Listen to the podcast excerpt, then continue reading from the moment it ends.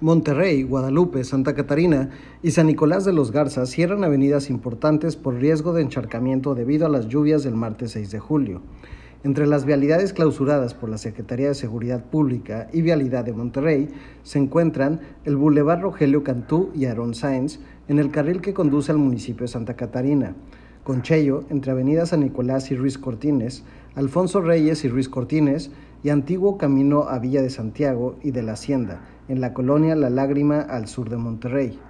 Por su parte, a través de un tuit en redes sociales, el municipio de Guadalupe prohibió la circulación de automovilistas en el lateral de la avenida Eloy Cavazos y avenida Monterrey, a la altura de la colonia Rancho Viejo, debido al incremento de agua en la zona. Además, las autoridades exhortaron a la ciudadanía a tomar precaución al conducir, disminuir la velocidad, tomar el tiempo necesario para dirigirse a su destino y respetar los cierres viales.